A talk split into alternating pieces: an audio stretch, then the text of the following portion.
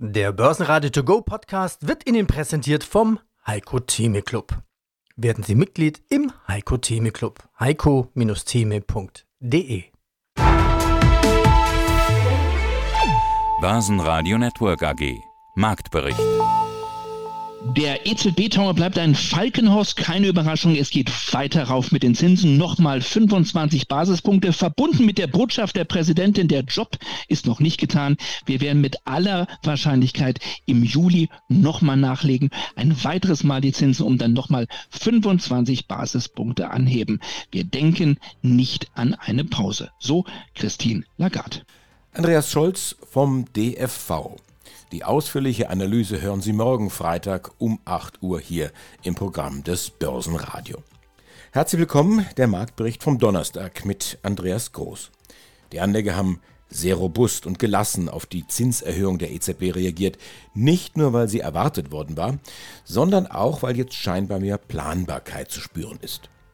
Mit 16.290 Punkten gibt der DAX am Ende des Tages nur minimal nach von seinem Tagestief hatte er sich sogar über 120 Punkte nach oben gearbeitet wieder.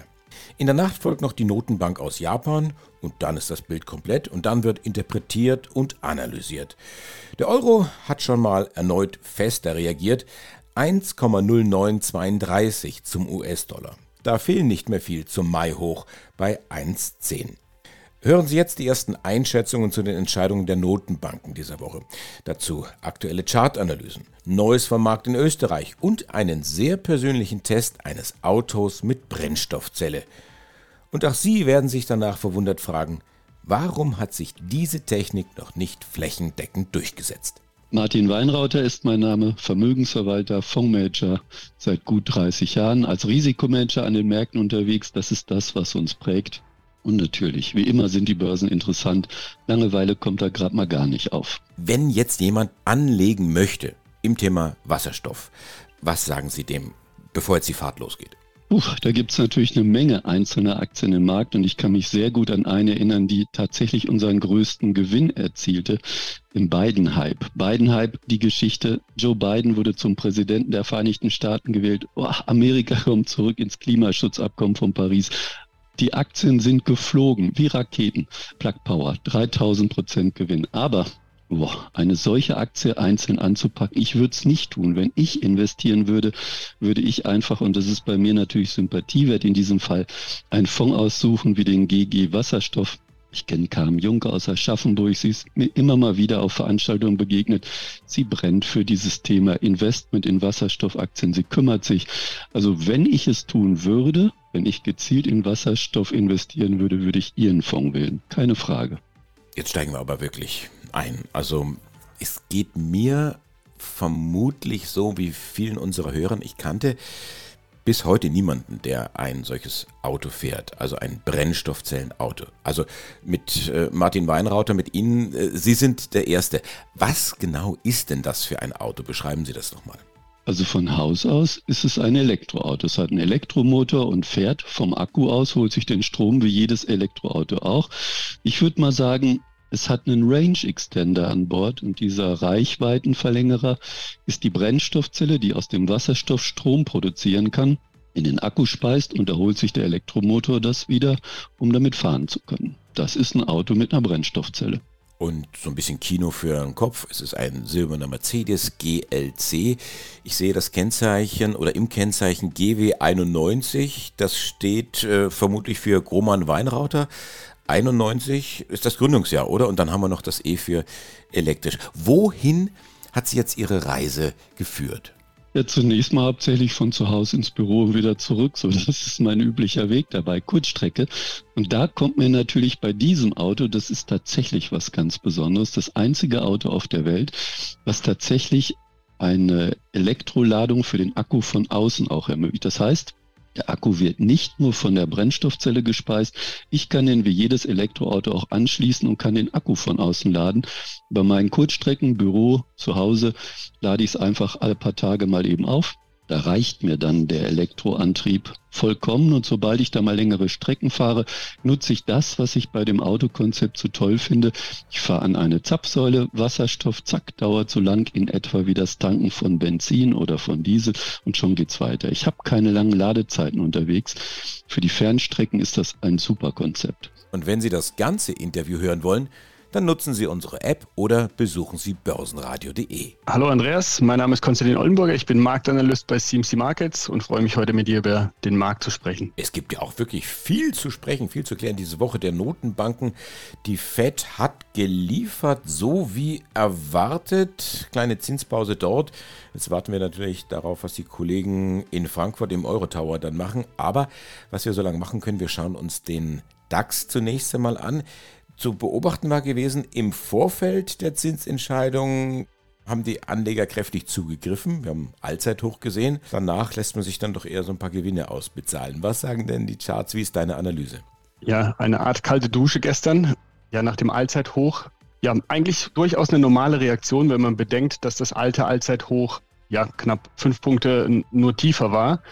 Somit, genau, du sagst es gerade, ein paar Gewinnmitnahmen, die laufen. In dieser Woche haben wir jetzt ja noch einige Termine vor uns. Jetzt gerade oder in einigen Minuten wird jetzt die EZB-Sitzung stattfinden. Dann haben wir heute Nacht nochmal die Bank of Japan, sodass der Markt natürlich erstmal die ganzen Informationen verarbeiten muss. Charttechnisch muss man sagen, hat der DAX gute Chancen, weiter anzusteigen. Man sollte da eben diese zwei letzten ja, Stundentiefpunkte vom 31. Mai und auch von letzter Woche äh, dabei beobachten. Vor allem das Tief von letzter Woche ist hier meiner Meinung nach sehr wichtig. Das liegt dann bei 15.890 Punkten. Solange wir dieses verteidigen bzw. nicht darunter fallen, dürfte eben dieser Aufwärtstrend weiter intakt sein und aktuell eben ja wieder eine ja, Phase entstehen, die so eine kleine Pause mit sich bringt. Äh, diese Pause, die kann man eigentlich sehr schön antizipieren und im Bereich des letzten Widerstandes bei 16.100 ja, sich praktisch auf die Lauer legen und dort, falls der Markt dorthin zurückkommt, diese Bewegung beobachten und vielleicht bieten sich dann dort neue Chancen an, bevor dann der nächste Angriff auf diese 16.330er Marke entsteht und dann wahrscheinlich der Durchbruch nachhaltig gelingt. Ja, grüß Gott, ich bin Schmal Herbert von der Tiroler Sparkasse. Schon gefühlte Ewigkeit tätig im Wertpapierbereich generell, Fondsmanager für zwei globale gemischte Fonds, die 2017 dann von der ersten Asset Management übernommen wurden und für die ich weiterhin die strategischen Entscheidungen treffe. Und wenn Sie jetzt nach vorne schauen, sagen, ja, was machen wir jetzt das nächste halbe Jahr, das nächste Jahr mit Aktien oder vielleicht auch mit Anleihen? Ja, Anleihen sollte inzwischen beigemischt werden. Das war natürlich vor einem Jahr überhaupt kein Thema. Eine Beimischung, eine vernünftige Beimischung mit guten Bonitäten macht immer Sinn. Ich sage einmal so 25 bis 30 Prozent des Portfolios kann man jetzt sich schon wieder anschauen. Ich würde jetzt noch keine deutsche zehnjährige Staatsanleihe kaufen mit einer Rendite von 2,5, weil da ist, erwarte ich deutlich höhere Renditen. Aber es gibt Kurzläuferanleihen im Bereich zwei bis vier Jahren mit Rendite, von Banken und so mit Renditen von 3,5 bis 3, 3 Viertel Prozent. Da kann man eigentlich nichts falsch machen. Oder mit kurzlaufenden Floatern. Euribor-Floater oder so, die einen Cap haben vielleicht und einen Floor. Sowas kann der Anleger machen, um sein Depot zu stabilisieren. Bei Aktien, sage ich, ist der Großteil des Anstiegs gelaufen. Warum bin ich da etwas vorsichtiger wie in den letzten zwei Interviews? Einerseits ist dieser Volatilitätsindex auf dem Standard Poor's, den ich immer anschaue, in den absolut unattraktiven Bereich gefallen. Das heißt, ich sage immer, Werte unter 20 sind unattraktive Kaufgelegenheiten am Aktienmarkt, zwischen 20 und 30 gute Kaufgelegenheiten und über 30 außergewöhnliche und selten vorkommende Kaufgelegenheiten. Die letzte über 30 haben wir letztes Jahr im September, Oktober gehabt und in meinem letzten Juli-Interview habe ich gesagt, ich erwarte auf ein Jahr steigende Aktienkurse, aber wir haben den letzten Ausverkauf nicht gesehen. Dieser Ausverkauf ist dann zwei, drei Monate später eingetreten. Das war eine extrem gute Kaufgelegenheit. Jetzt ist dieser Volatilitätsindex auf sagenhafte 14 gefallen. Also da kann ich nicht mehr seriös Aktien kaufen. Ich würde beginnen, bei den stark gestiegenen und hochbewerteten Aktien Gewinne zu realisieren. Ich erwähne da konkret den Technologiesektor der kann ich mir vorstellen, wird zwar noch bis Jahresende von diesen Nicht-Zinserhöhungen, die ich nicht mehr erwarte, etwas profitieren, aber man sollte sich überlegen, im dritten und vierten Quartal bei Technologie Gewinne mitzunehmen. Umgekehrt gibt es defensive Sektoren im Aktienmarkt wie die Gesundheitswerte, die die letzten eineinhalb Jahre nicht gegangen sind. Letztes Jahr waren sie unverändert und waren Outperformer, heuer sind sie unverändert und sind extremer Underperformer.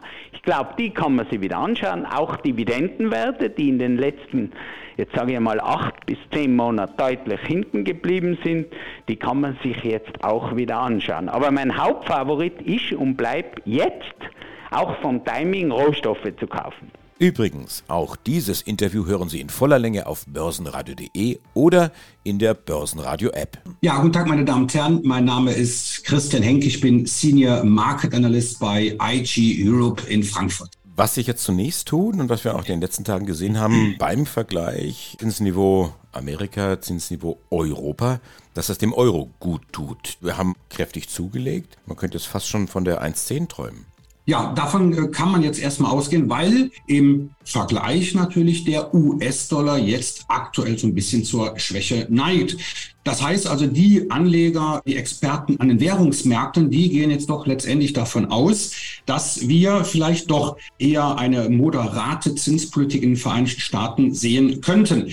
Der Dollar fällt und äh, wie gesagt, im Umkehrschluss steigt der Euro und da kann man sagen, wir haben eine Erholungsrallye. Ja, das heißt, hier könnten wir doch in der Tat in Richtung 1,10 gehen. Im Umkehrschluss muss man natürlich aber auch dann sagen, dass gerade die Aussicht, dass wir vielleicht noch mal eine Zinserhöhung oder zwei Zinsschritte in den USA sehen könnten, das hat natürlich insbesondere dem Goldpreis so ein bisschen einen Strich durch die Rechnung gemacht, weil wie wir ja wissen, Gold wirft keine Zinsen ab und Gold und die Edelmetalle leiden halt darunter, wenn die Zinsen in den USA halt steigen.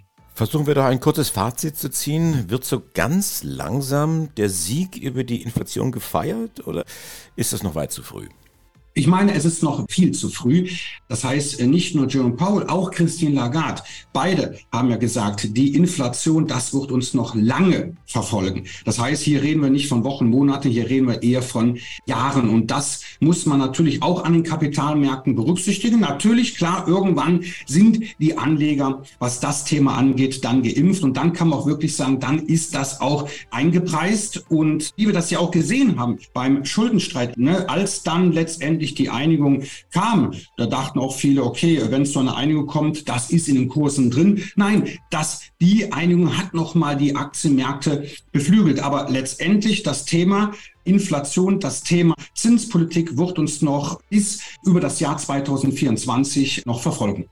Ja, hallo, wunderschönen guten Tag. Mein Name ist Martin Utschneider. Ich leite die technische Analyse im Bankhaus Donner und Reuschel. Also S&P 500 weit gefasst, aber was die Marktkapitalisierung angeht, hier das Thema Technologie, gerade KI, künstliche Intelligenz, doch sehr stark gewichtet. Dann gucken wir doch jetzt auf den Index, wo sich das Thema Technologie tummelt. Obwohl, streng genommen ist es ja nicht nur das Thema Technologie, sondern alles, was eben nicht Finanzen ist. Aber das ist jetzt Oberwelle irgendwo. Nasdaq 100, wie sieht's da aus? Ja, ähnlich. Also auch nur ähnlich. Also wir haben hier heute vier Aktienindizes, aber keiner gleich dem anderen. DAX war zwar im Aufwärtstrend, aber so am unteren Ende des Aufwärtstrends. Stocks Europe 600 seitwärts gerichtet. Der S&P auch mit dem Aufwärtstrend und zwar im oberen Drittel.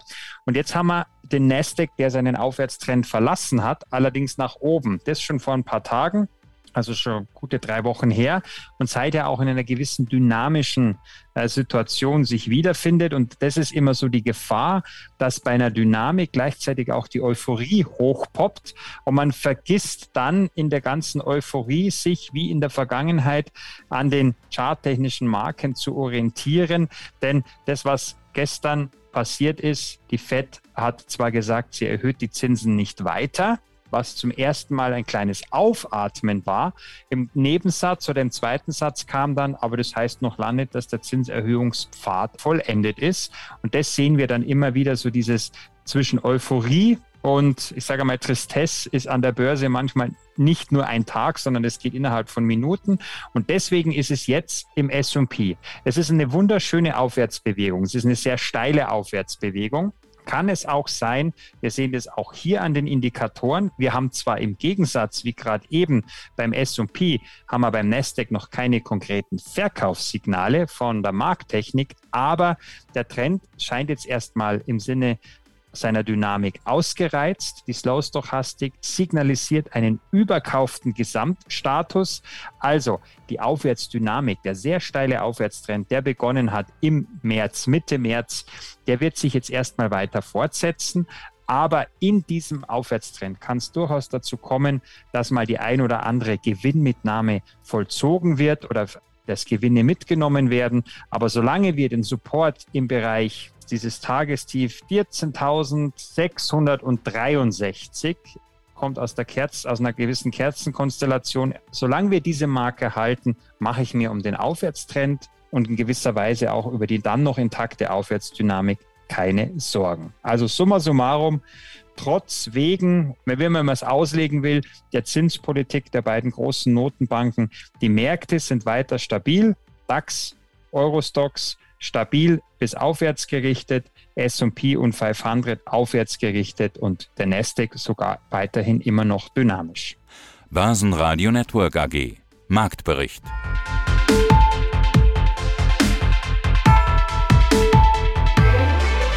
Das Börsenradio Nummer 1.